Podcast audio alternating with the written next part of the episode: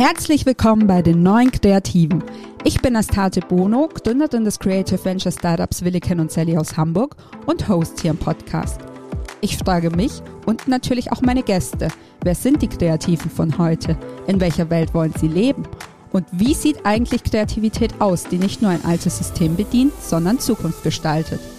Schön, dass du da bist und jetzt viel Spaß mit der aktuellen Folge.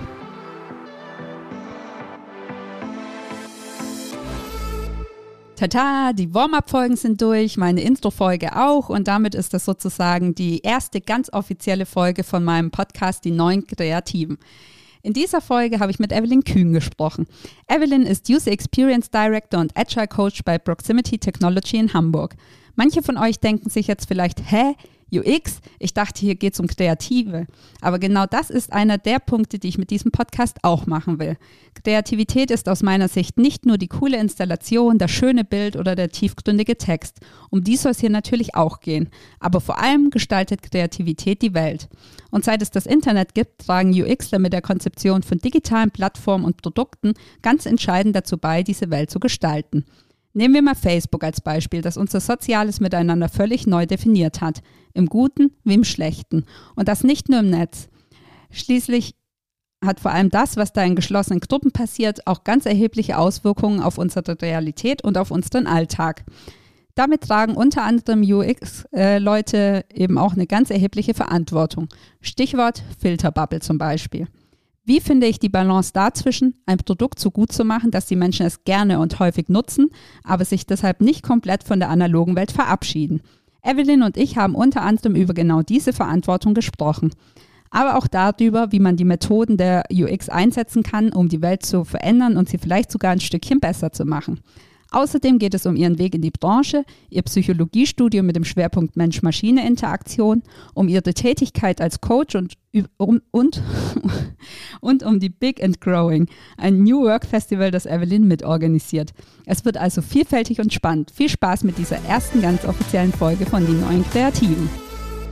Ich habe Evelyn Kühn bei mir im Haus of Williken zu Gast und Evelyn ist Teamlead User Experience bei Proximity Technology in Hamburg. Das Schöne bei User Experience ist ja, dass alle in unserer Branche darüber reden, wie wichtig UX ist. Aber wenn man dann nachhakt, weiß kaum einer so richtig, was eigentlich hinter UX steckt. Deswegen, liebe Evelyn, bevor wir gleich ein bisschen tiefer in deinen Werdegang einsteigen, erzähl uns doch einmal vorab, was und wofür UX gut ist. Gerne. User Experience, wieder ähm, so ein schönes englisches Wort, aber User steht für Nutzer und tatsächlich, was dahinter liegt, ist einfach die Nutzererfahrung. Also Dinge, die wir gestalten, ob es um Innovation geht, um digitale Produkte, um Kampagnen, um irgendwas anderes in dieser Welt nutzerzentriert zu machen. Und das heißt letztendlich, dass man auf die Bedürfnisse der Menschen achtet, die dahinter liegt und letztendlich auch Lösungen findet für Probleme, die es überhaupt gibt in der Welt. Mhm. Das klingt sehr schön, aber auch noch ein bisschen theoretisch. Kannst du versuchen, es so ein bisschen angreifbarer zu machen. Also was könnt ihr konkret quasi bei digitalen Produkten anpassen oder verändern, damit eben diese User Experience besser wird? Mhm. Was wir hauptsächlich machen, ist erstmal, dass wir im User Experience Bereich auch so ein bisschen der Anwalt oder die Anwälte der Nutzerinnen sind.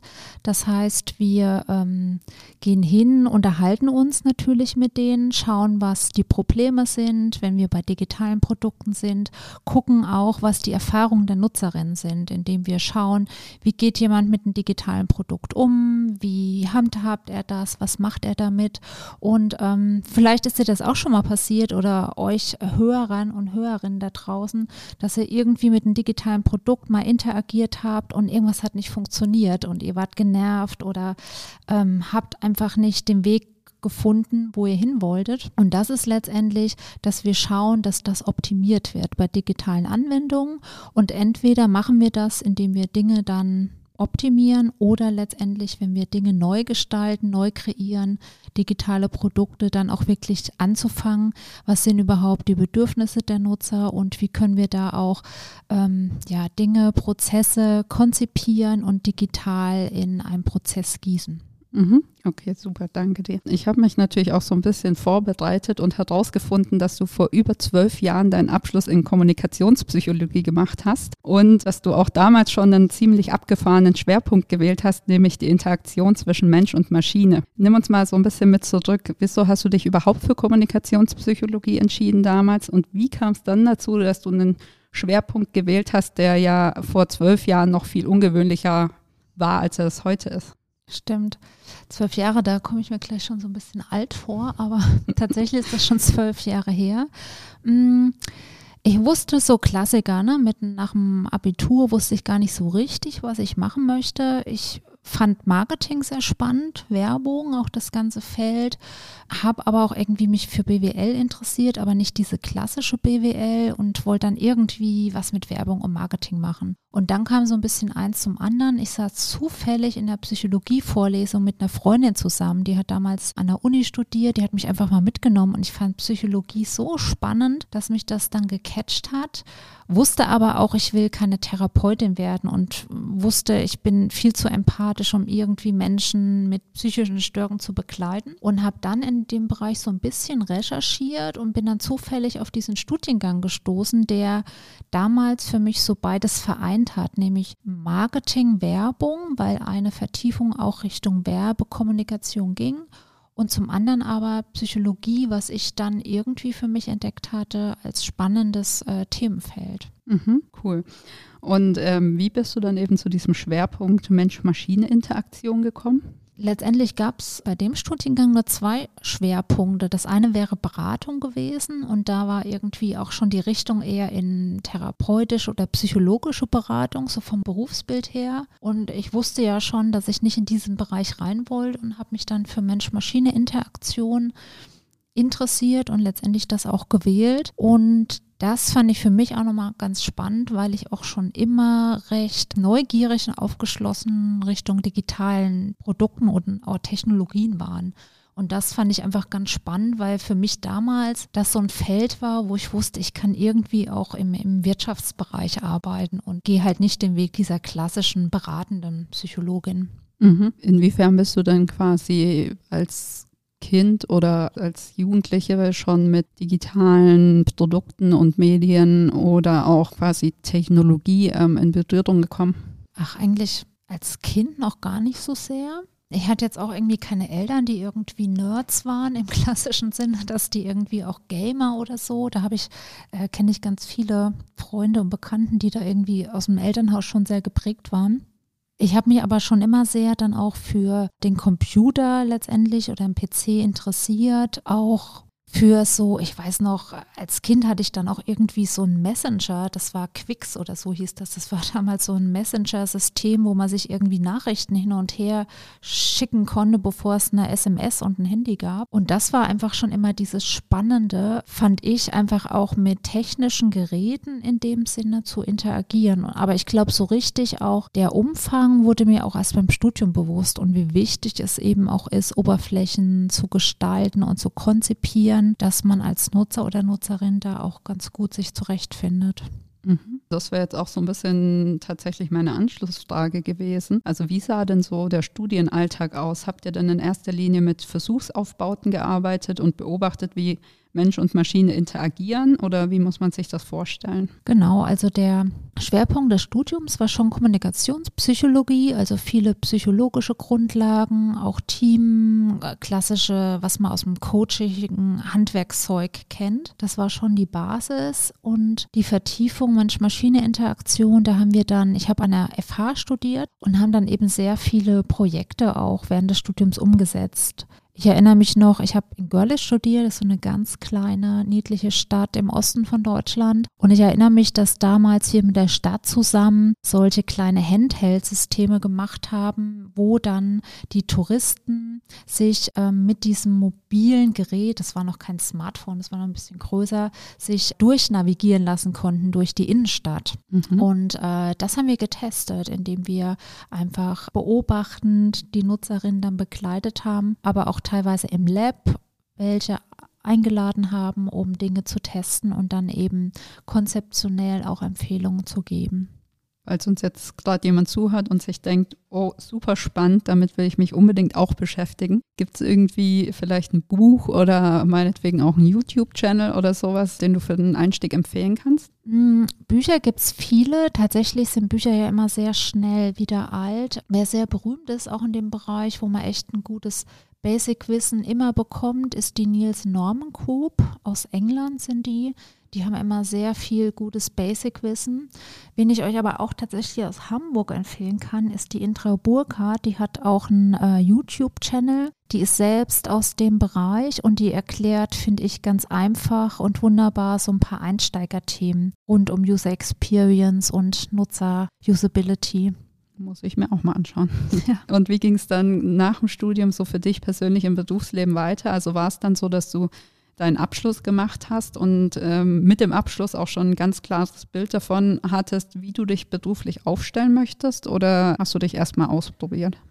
Also so retrospektiv hatte irgendwie mein Lebenslauf war der schon sehr geradlinig, aber auch nur, weil ich irgendwie immer so aus der Intention raus gehandelt habe. Ich hatte, wie gesagt, an der FH studiert und habe dann während des Studiums schon ein Semester ein Praktikum gemacht und bin dann damals in der qualitativen Marktforschung gelandet, weil das einfach methodisch super zu dem Studium gepasst hat. Und aus der qualitativen Marktforschung, davon war ich so begeistert, weil ich gemerkt habe, ich kann meine psychologischen Kenntnisse und Methoden einsetzen, um zu forschen und Nutzerforschung zu machen bin ich dann letztendlich auch rein in diesen Bereich. Und das letzte oder erste Unternehmen, wo ich gelandet bin, war dann einfach auch ein Unternehmen, die schon im Bereich User Experience oder Usability Testing stark verankert waren. Und so habe ich halt dann auch nochmal diesen Mensch-Maschine-Interaktion-Aspekt ganz gut gehabt und bin dadurch, ich sage immer so, in den User Research erst rein. Also sehr forscherisch.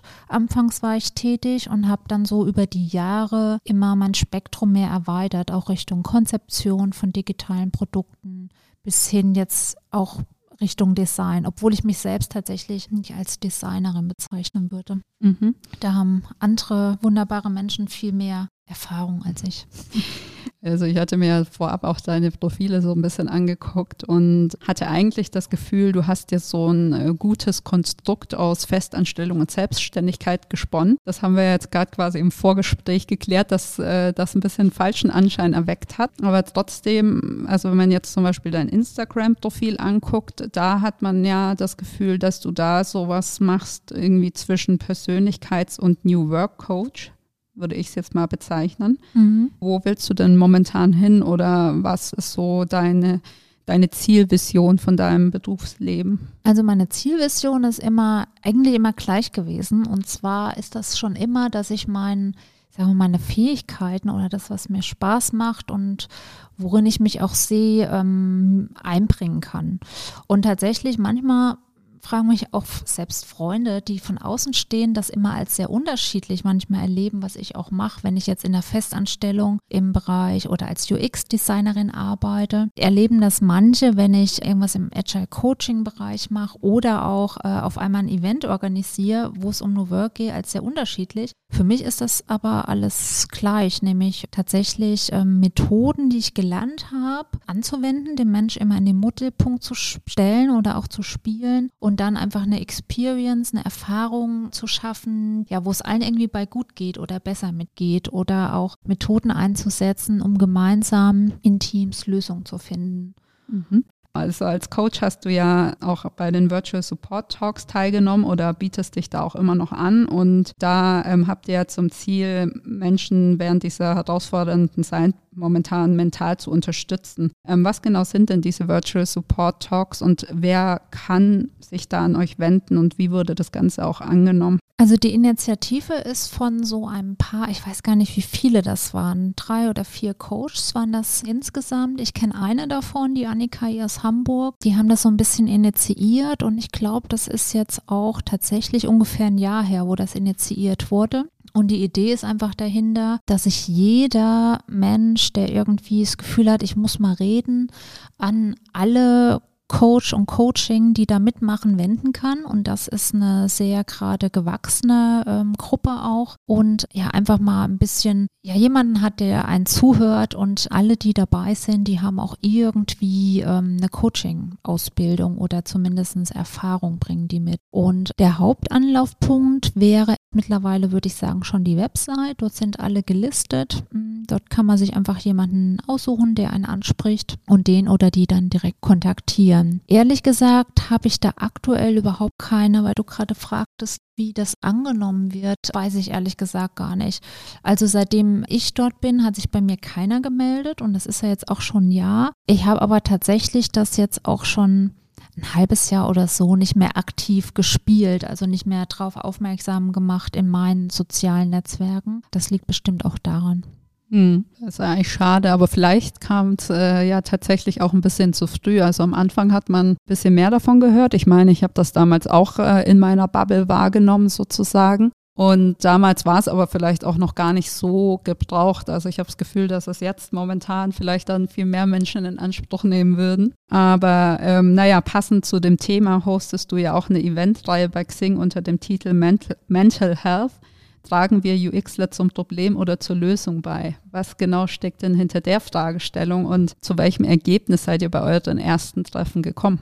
Tatsächlich ist es eine Meetup-Reihe für die User Experience Community und wir haben jedes Mal ein anderes Motto oder ein anderes Thema. Und das, was du gerade erwähnst, das war quasi ein Motto zum Thema Mental Health. Das war so ein bisschen von meiner Mitinitiatorin Jana und mir auch so ein bisschen die Fragestellung, die uns interessiert hat. Also wir als Digitale, wir arbeiten nur mit Computern, wir sitzen den ganzen Tag vor digitalen Medien und letztendlich, wenn wir unsere Arbeit gut machen, werden die Nutzer und Nutzerinnen ja noch mehr Digitalzeit verbringen.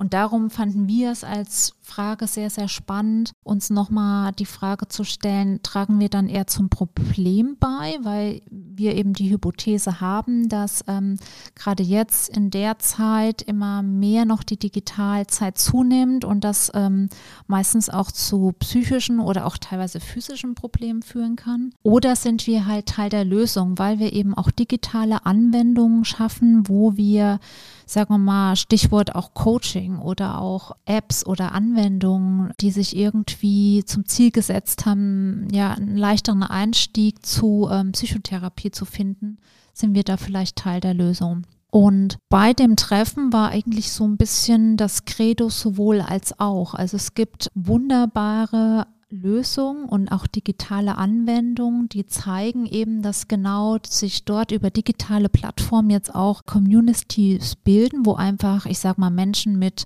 psychischen Erkrankungen einfach auf eine Community treffen, wo sie gesehen werden, gehört werden, weil sie einfach Menschen treffen, die gerade an einem ähnlichen Punkt im Leben stehen. Und zum anderen aber auch, dass wir natürlich auch in der Verantwortung sind, wir Digitalen auch möglichst darauf zu achten, dass wir, ich sag mal, den, die Menschen Menschen, für die wir konzipieren, nicht abhängig von unseren Anwendungen machen. Und da gibt es auch ganz viel, wo wir auch immer sagen, das ist für uns teilweise auch so ein schwarzer Bereich, ne, wo wir sagen, wir wollen auch nicht oder ich will auch nicht, dass meine digitale Anwendung tatsächlich äh, sehr Dark Patterns im Sinne von psychologischen Mechanismen einsetzt, damit ich den Nutzer da künstlich in meiner Anwendung halte. Mhm. Ja, also ein sehr spannendes Thema und ähm, tatsächlich eins von vielen. Eins von vielen, in welcher Hinsicht? Eins von vielen, weil wir in der Reihe tatsächlich uns jedes Mal ein neues Thema vornehmen, dem ah, wir uns okay. widmen, genau. Weißt du schon oder kannst du schon verraten, was das nächste Thema sein wird? Das nächste Thema im Sommer äh, wird Lust und Liebe sein. Mhm. Und da geht es ein bisschen darum, zum einen, wie kommen wir eigentlich an, ich sag mal, Bedürfnisse von Nutzerinnen ran, in, äh, zu Themen, die sehr heikel sind und über die man jetzt nicht so locker, fluffig mal ähm, auf der Straße mit jemandem spricht. Und zum anderen interessiert uns auch sehr diese Branche, also Stichwort Partnervermittlung oder auch tatsächlich alles, wenn es ums Thema Kinderwunsch oder auch Verhütung geht. Da gibt es sehr viele neue digitale Produkte, die letztendlich dazu beitragen, zu verhüten, Schwangerschaften vorzubeugen etc. Und das interessiert uns einfach auch ne? Wie gehen digitale, also konkret UX-Kolleginnen ähm, und Kollegen ähm, davor in der Konzeption und wie schaffen sie es auch dort, die Nutzerinnen einzubeziehen und auf der Reise halt mitzunehmen. Mhm musste da jetzt so spontan, als du erzählt hast, an die Serie Black Mirror denken. Mhm, die ja. haben ja auch, ähm, äh, ja, im Prinzip geht es ja auch um digitale Entwicklungen und die haben ja auch teilweise so Dating-Themen und mhm. ähm, es geht natürlich viel um Beziehung und so weiter.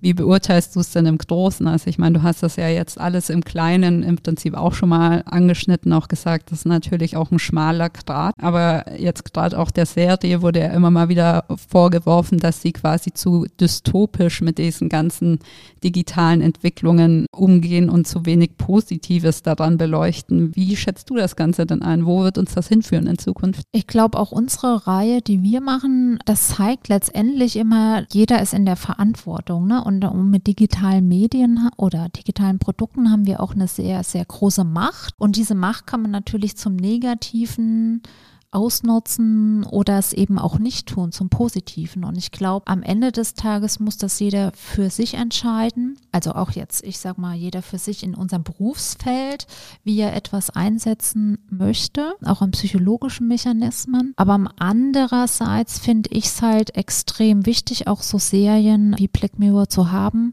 um einfach auch so ein bisschen, ja, das Verständnis in der Bevölkerung oder bei den anderen Menschen auch so ein bisschen den, den Kopf aufzumachen, ne? dass man auch nicht alles nur so hinnimmt, auch wenn ich eine digitale Anwendung nutze, egal welche das ist, sondern auch mal so ein bisschen zu hinterfragen, wo landen denn meine Daten, was passiert da mit mir, auch so ein bisschen sich selbst zu reflektieren, wenn ich irgendwie mal auf mein iPhone schaue, wie viel ich überhaupt pro Tag Zeit am Smartphone verbringe, ob das überhaupt für mich noch gesund ist. Also da einfach so ein bisschen den Kopf aufzumachen und Dinge gerade im digitalen auch in Frage zu stellen. Du bist wahrscheinlich wahrscheinlich auch jemand, der sich äh, im Prinzip dafür einsetzen würde, dass man Digitalkompetenz und so weiter schon in Schulen unterrichtet, oder? Ja, total. Und aber nicht nur an Schulen, auch bei jedem eigentlich, ne? Weil am Ende des Tages auch ich, selbst wenn man im digitalen Umfeld unterwegs ist, es gibt ja so viele Technologien, neue Technologien, die immer wieder aus dem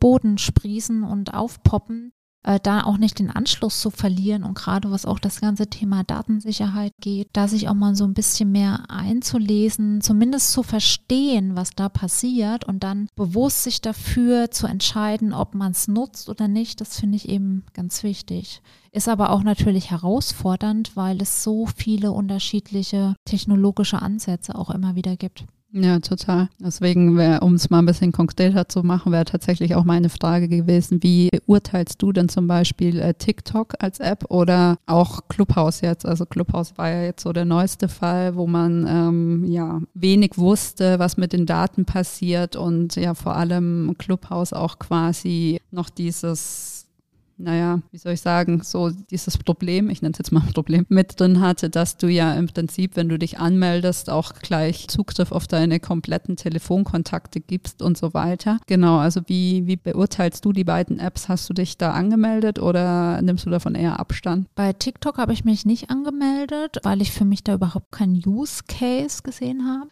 Mhm. Bei Clubhouse schon. Ich glaube, das war aber auch tatsächlich so ein bisschen die Neugier. Die Neugier, was passiert da und, und wie fühlt es sich auch an, ein Format zu haben, wo man quasi nur miteinander spricht und sich nur hört. Ich für mich finde das nach wie vor sehr spannend, wo ich mal dabei war. Das waren noch immer sehr, sehr spannende und inspirierende Gespräche. Ich selbst, das ist jetzt aber auch eine ganz persönliche Geschichte, bin halt trotzdem sehr selten auf Clubhouse, weil da achte ich irgendwie auch noch mal mehr gerade im äh, letzten Jahr auf meine Digitalzeit, weil sonst könnte ich glaube ich stundenlang auf Instagram, LinkedIn, Clubhouse und diesen anderen Apps verbringen und ich merke, wenn ich was mache im Social Media, dann ist mein Fokus aktuell eher auf LinkedIn und von allen anderen versuche ich da schon so ein bisschen gerade Abstand zu nehmen. Liegt aber auch an der Corona-Zeit und dadurch, dass wir im Homeoffice sind und meine Digitalzeit da auch sehr zugenommen hat, weil man einfach permanent permanent digital in Meetings ist,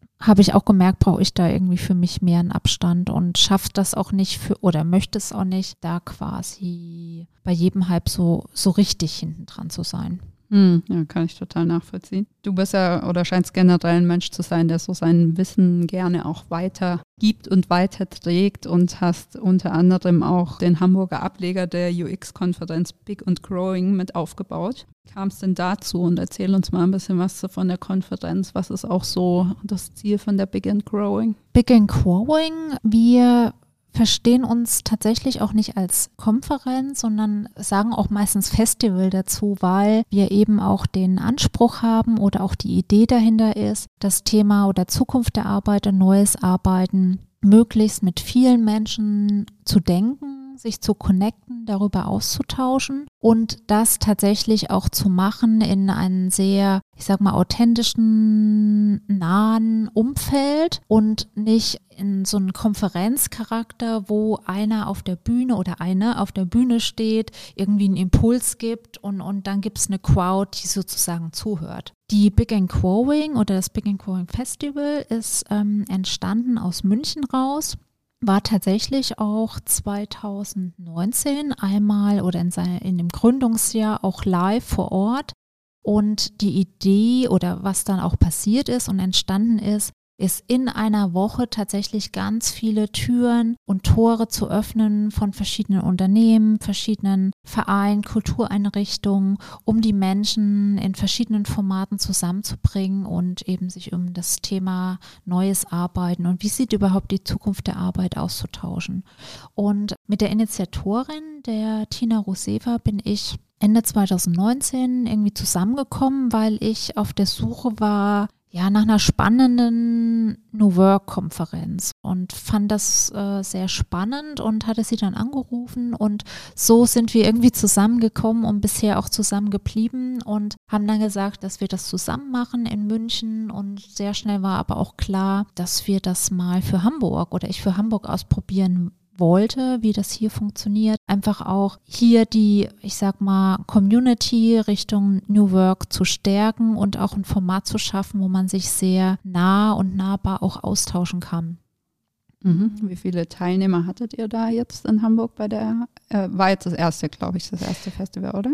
Genau, in Hamburg war es das erste und tatsächlich auch nicht, ähm, wie wir das ursprünglich geplant und gedacht hatten, auch nicht live, sondern wir haben dann tatsächlich das erste Mal abgesagt, was live äh, konzipiert war und waren jetzt aber im März online und waren ungefähr 100 Teilnehmer oder Teilnehmerinnen und deswegen auch sehr ein Format, was schön, wirklich authentisch und nahbar ist, wo wirklich ja was entstanden ist aus meiner Perspektive, wo man sehr, also ich für mich sehr, sehr viele inspirierende Menschen kennengelernt, getroffen habe und die Impulsgeberin dann, die auch ja, was vorbereitet hatten, die als Speakerinnen dabei waren. Da fand ich auch toll und großartig, dass die eben sehr, sehr nahbar auch ihre Geschichten geteilt haben, wirklich in die Themen rein sind und nicht sehr, sehr theoretisch das Ganze betrachtet haben.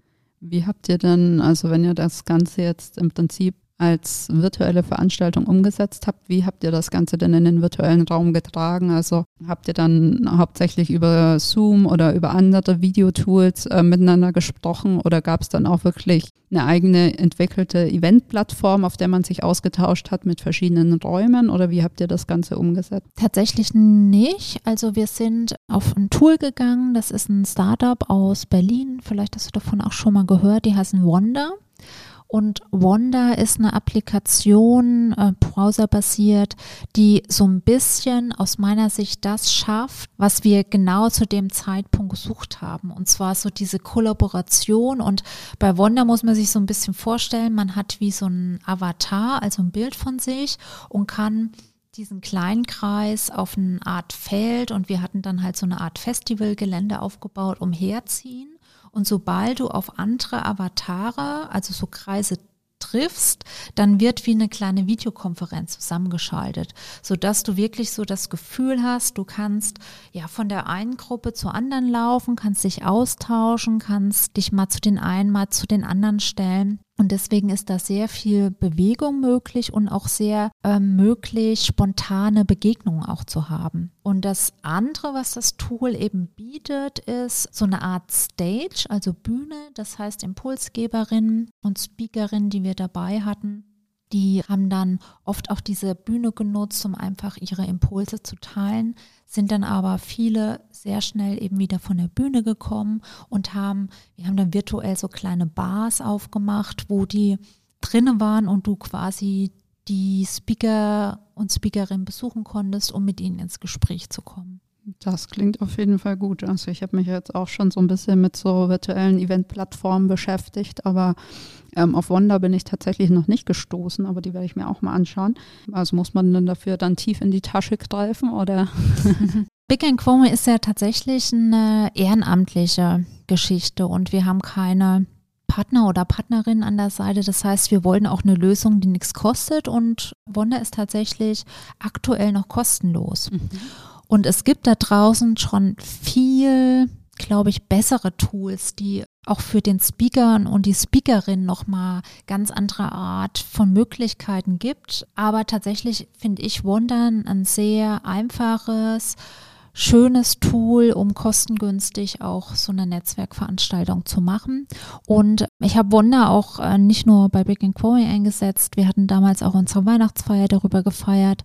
Ich hatte im Februar Geburtstag, da habe ich meine Geburtstagsparty darüber gemacht. Also vielseitig einsetzbar. Klingt gut. Vor allem ist es ja dann auch wirklich mal was, wo man das Ganze dann mal ausprobieren kann und mal testen kann, ist das eigentlich was für mich mit den virtuellen Events und dann ja gegebenenfalls später dann irgendwie auf eine vielleicht professionellere Lösung umsteigen kann. Aber um sich da mal ranzutasten, klingt das auf jeden Fall super. Total. Du sprichst ja auch auf anderen Events und Konferenzen und ich habe mir eine Beschreibung für den Talk von dir durchgelesen. Das war, glaube ich, für den World Usability Day. Mhm. Und damit hast du mich im Prinzip sofort gekriegt, weil das im Prinzip so ein bisschen das Herz meines Podcasts trifft, weil ich mich ja so ein bisschen frage, wie können Kreative dazu beitragen, dass sie eben auch mithelfen, diesen aktuellen Wandel und die Zukunft zu gestalten? Und ich lese jetzt einfach mal kurz äh, die Beschreibung tatsächlich mal vor, weil ich die so schön fand. Als User Experience Experten bemühen wir uns, die Menschen ins Zentrum von Entwicklungsprozessen zu drücken. Doch gestalten wir wirklich digitale Produkte, die menschliche Werte forcieren und damit einen wertvollen, menschengerechten Fortschritt erzielen?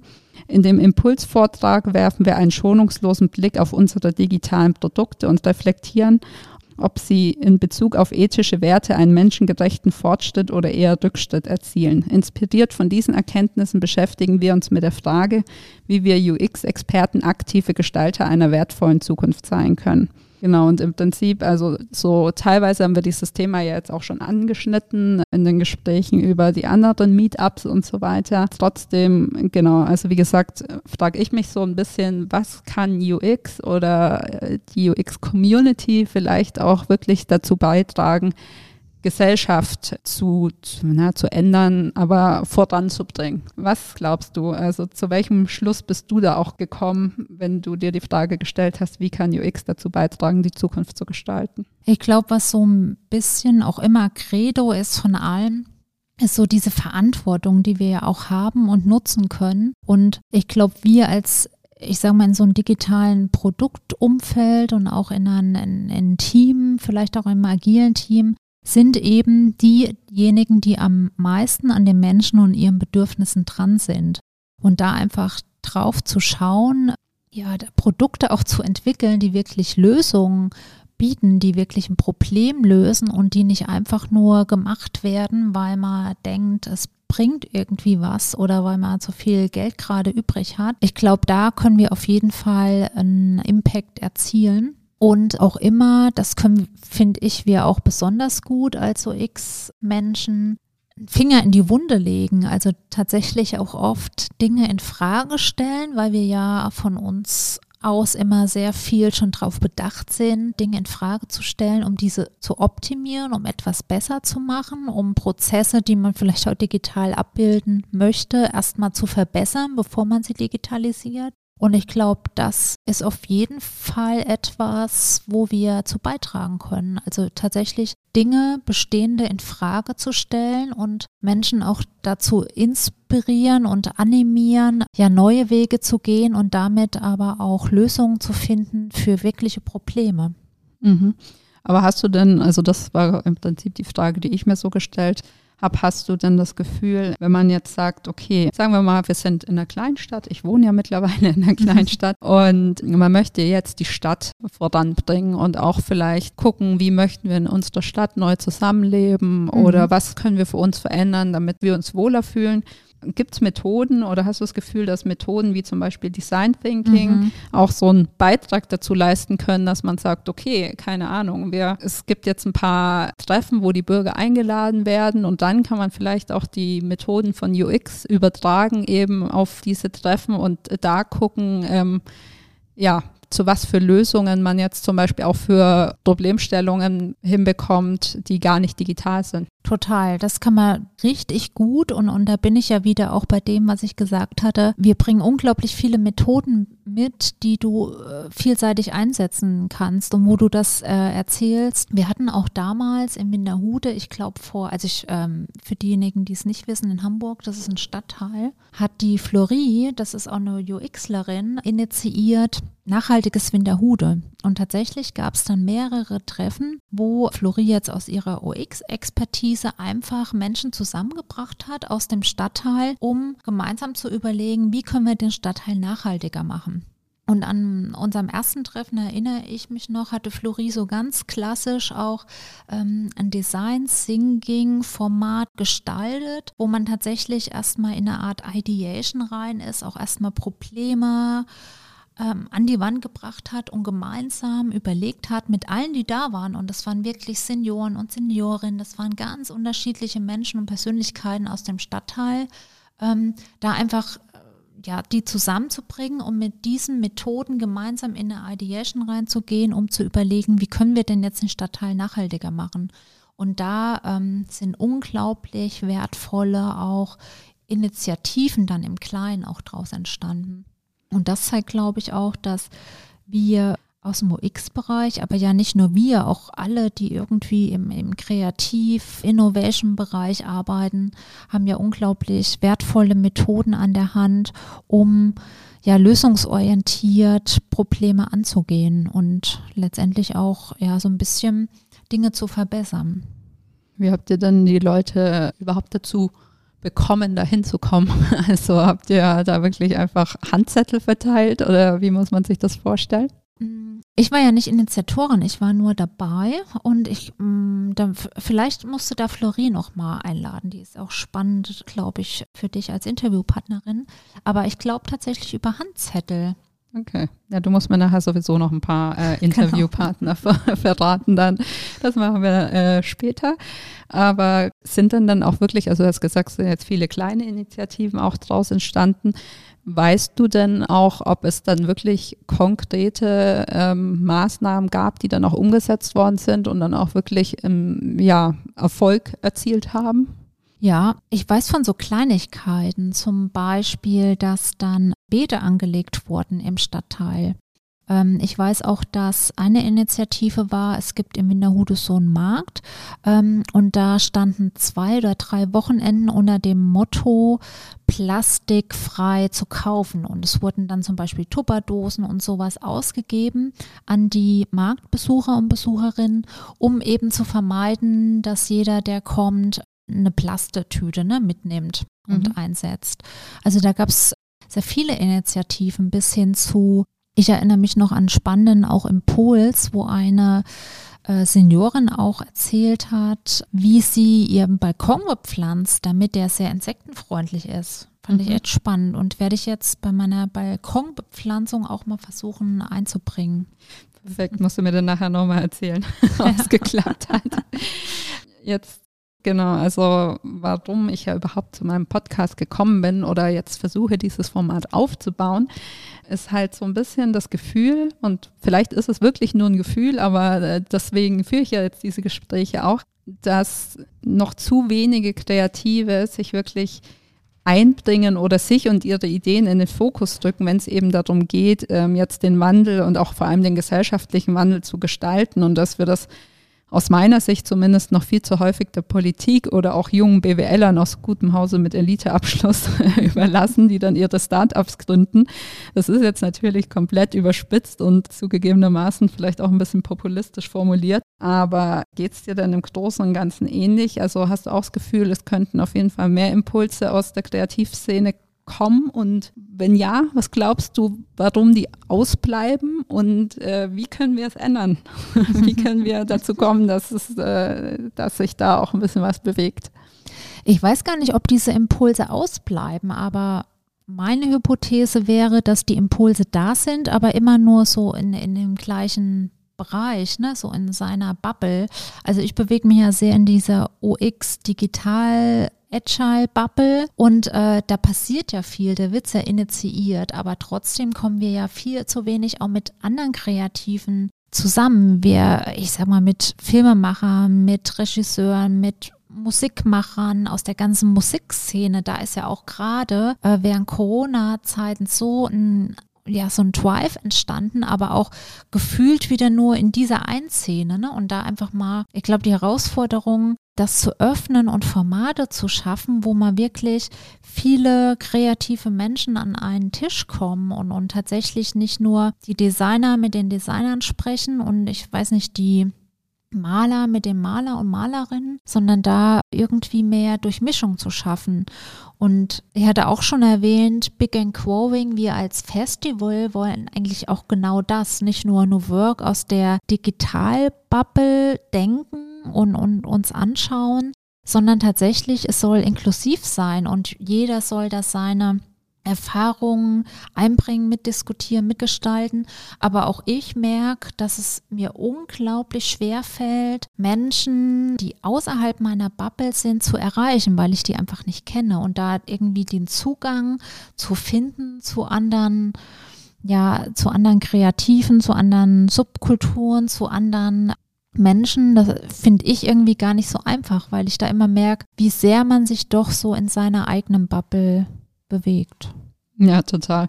Also im Prinzip sind wir da ja so auch ein bisschen auf einem ähnlichen Weg unterwegs, weil das auch so eines der ja, An Ansatzpunkte ist, die ich auch für mich identifiziert habe, dass man wirklich mal versuchen muss, auch äh, diese Kreativsilos ein bisschen aufzubrechen. Und dann können wir ja mal gucken. Du gibst mir ein paar Leute von dir, ich gebe dir ein paar Leute von mir. Mhm. Und vielleicht gelingt es so auch, äh, die Bubbles ein bisschen mehr ähm, aufzubrechen sozusagen. Und äh, tatsächlich netzwerkst du ja, finde ich zumindest, auch sehr gerne. Also kannst mich auch korrigieren, aber ähm, ich äh, habe da nur im Kopf, wie wir beide uns eigentlich mhm. kennengelernt mhm. haben, weil ich war ja bei der Proximity gebucht als Texterin. Mhm. Aber wir hatten eigentlich gar nichts miteinander zu tun, wenn man es ganz genau nimmt. Und ja, du bist aber einfach mal irgendwie vorbeigekommen mit einer Kollegin, glaube ich, und dann haben wir kurz gesprochen und äh, mir ist das auf jeden Fall sehr positiv in Erinnerung geblieben. Und jetzt sind wir ja heute auch über die sozialen Netzwerke verbunden und so weiter, was also definitiv eher dein Verdienst war als meiner. Und ich habe mich einfach nur gefragt, so ist das was, was dir total in der Natur liegt oder hast du dir das über die Jahre so angeeignet? Spannende Frage, habe ich tatsächlich noch nie drüber nachgedacht. Und darum würde ich mal spontan sagen, dass es mir wahrscheinlich eher in der Natur liegt. Und beim Netzwerken, das äh, Netzwerken finde ich, ähm, klingt so strategisch, als wenn man irgendwie durch die Welt rennt und ein ganz großes Netzwerk sammeln möchte. Tatsächlich und das macht vielleicht auch so meine Passion, ne? Und ich bin ja auch im UX-Bereich, weil einfach der Mensch für mich im Mittelpunkt steht und ich lerne einfach unglaublich gerne Menschen kennen, bin sehr neugierig von Natur aus und finde es einfach spannend, mit Menschen zu sprechen und deren Geschichten, deren zu erfahren, zu erfahren auch, was die so bewegt, wie es denen geht, was die für ja, für Ideen haben. Und, und das fand ich schon immer sehr inspirierend, mich mit anderen Menschen auszutauschen. Ja, ich weiß auch noch, dass wir ähm, damals gerade mit unserem eigenen Likör gestartet mhm. sind, was ja so ein bisschen so ein Side Project einfach von uns ist, so ein, so ein kleines Hobby sozusagen. Und ich fand das total schön, dass du dich total dafür interessiert hast und auch gleich losgezogen bist und geguckt hast, wo du dir den Likör besorgen kannst. Genau, und ja, also ich glaube, es ist wirklich einfach dann auch so ein, so ein Geben und Nehmen sozusagen. Total. Ich habe mal noch so ein bisschen vielleicht eine Frage, die ja ein bisschen philosophischer ist, wenn man jetzt nochmal zurückgeht ähm, auf dieses, wie können wir denn auch wirklich ähm, aus unserer Kreativität heraus gestalten? Also glaubst du, dass das auch oder beziehungsweise anders gesagt, die Welt so im Großen zu gestalten und eben nicht nur in diesen Kleinigkeiten und wo kann ich hier mal, wo kann ich da mal, geht ja dann auch immer mit so einem gewissen Willen zur Macht einher. Und glaubst du, dass dieser Wille zur Macht Kreativen oft fehlt, weil Kreative zum Beispiel auch einfach oft introvertiert sind und sich äh, oft ja auch sehr liberal eingestellt sind und sagen, okay, sollen doch alle anderen machen, was sie wollen. Da brauche ich mich doch gar nicht einmischen und muss da gar nicht versuchen, irgendwie zu gestalten oder so. Und wie ist es da auch bei dir selber? Also würdest du sagen, du strebst nach Macht und wie definierst du sie für dich? Mm, auch eine spannende, mega spannende Frage.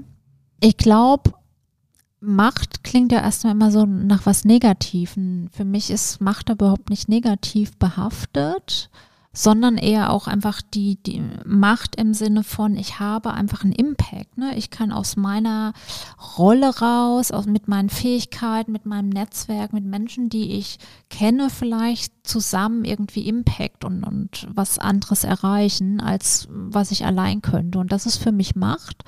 Von daher erstmal sehr positiv belegt. Und da würde ich schon sagen, dass ich nach Macht strebe im Sinne von, dass ich sehr große Visionen habe und auch glaube, dass ich zusammen mit vielen anderen da auch einen Impact in der Welt haben kann, sei es jetzt in meiner Rolle als UXlerin oder auch einfach mit meinen Fähigkeiten.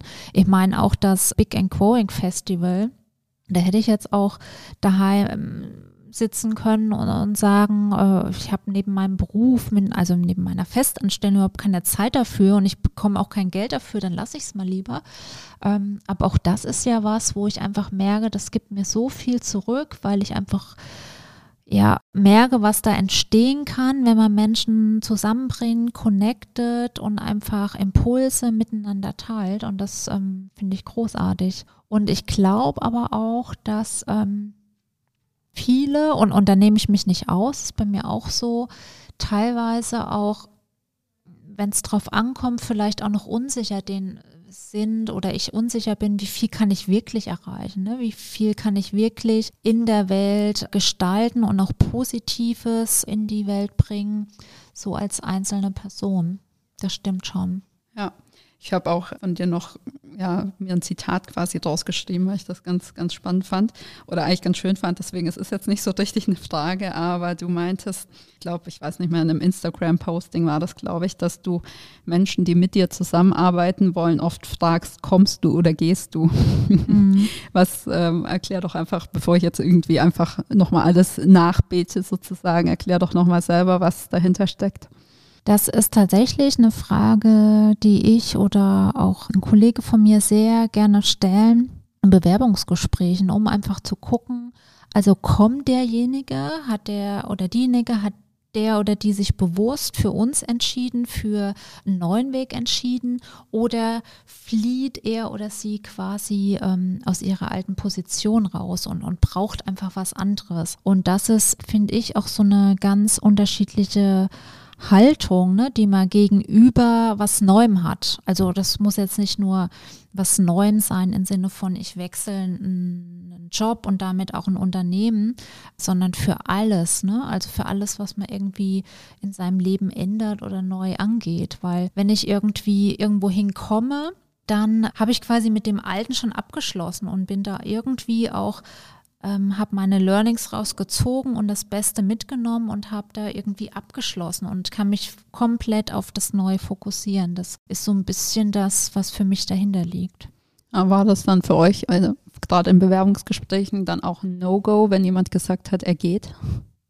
Ich weiß gar nicht, ein No-Go. Es kommt natürlich auch immer nochmal auf die Beweggründe an zu gehen, aber was für mich schon ein No-Go ist, irgendwo zu gehen, wenn ich merke, ähm, man hat nicht da mit abgeschlossen und nimmt so auch so dieses vielleicht Frust oder das Negative ähm, in das Neue mit. Und das ist für mich ein No-Go, ne? wenn ein Bewerber oder eine Bewerberin da sitzen würde und würde, ich sag mal, überspitzt gesagt, über den alten Arbeitgeber ablästern. Ja, ja, verständlich. Nochmal zum Schluss eine Frage, die jetzt mit unserem ganzen Gespräch eigentlich nicht so wahnsinnig viel zu tun hat. eine persönliche Frage, weil ich das auch ganz spannend fand, ähm, weil es mich tatsächlich auch so ein bisschen betrifft manchmal. Ähm, du meintest auch, ähm, war glaube ich auch auf Instagram, dass du Bogenschießen warst mit den Kollegen. Mhm. Und ähm, ja, dass es beim Bogenschießen ja darauf ankommt, dass man quasi diese, diesen Ausgleich zwischen Anspannung und Entspannung hat. Mhm. Und das im Prinzip im selben Moment, mehr oder weniger. Und das, du hast das so ein bisschen auf den Alltag übertragen und hast gesagt, so, ähm, ja, es geht einmal um die Anspannung, sich eben ähm, auf sein Ziel äh, zu, kon zu, konzentrieren, zu fokussieren, aber das eben auch nicht zu verbissen anzuvisieren und dass dir das manchmal selber im Alltag noch ein bisschen schwer fällt, weil du entweder dazu neigst, ähm, zu entspannt zu sein und damit auch zu antriebslos oder zu angespannt und dann auch äh, vielleicht zu viel willst. Hast du es mittlerweile hinbekommen, da eine gute Balance zu finden? Und wenn ja, wie hast du es gemacht? Nein, habe ich immer noch nicht. Ich glaube, das ist mein Lebensstruggle. Tatsächlich so dieses, ne, eine richtige Balance zwischen Anspannung und Entspannung zu finden, weil äh, das ist nach wie vor, ne, dass es mir echt schwer fällt, Dinge auch einfach nicht zu verbissen zu sehen, sondern einfach auch loszulassen und, und ich sag mal, in dem guten Gewissen oder einfach entspannt zu sein, in dem Sinne auch, es wird schon genauso kommen, wie es kommen soll. Und das sage ich mir zwar immer oft als Mantra so vor, es kommt einfach, äh, wie es kommen soll, so wie es kommt, ist es genau richtig. Aber das so richtig zu spüren, das fällt mir tatsächlich viel zu oft noch schwer. Ja, ich glaube, das ist ein Mantra, das sich sehr viele zu Herzen nehmen können. In diesem Sinne, ähm, vielen Dank für das schöne und auch inspirierende und motivierende Gespräch. Ich würde mich auf jeden Fall freuen, und das machen wir ja sowieso ähm, über die Netzwerke, wenn wir weiter in Kontakt bleiben. Und ja, vielleicht ergibt sich ja da wirklich ähm, in Zukunft mal eine Gelegenheit für eure Konferenz oder auch für das, was wir alles noch vorhaben, nochmal zusammenzuarbeiten. Danke dir. Danke dir auch.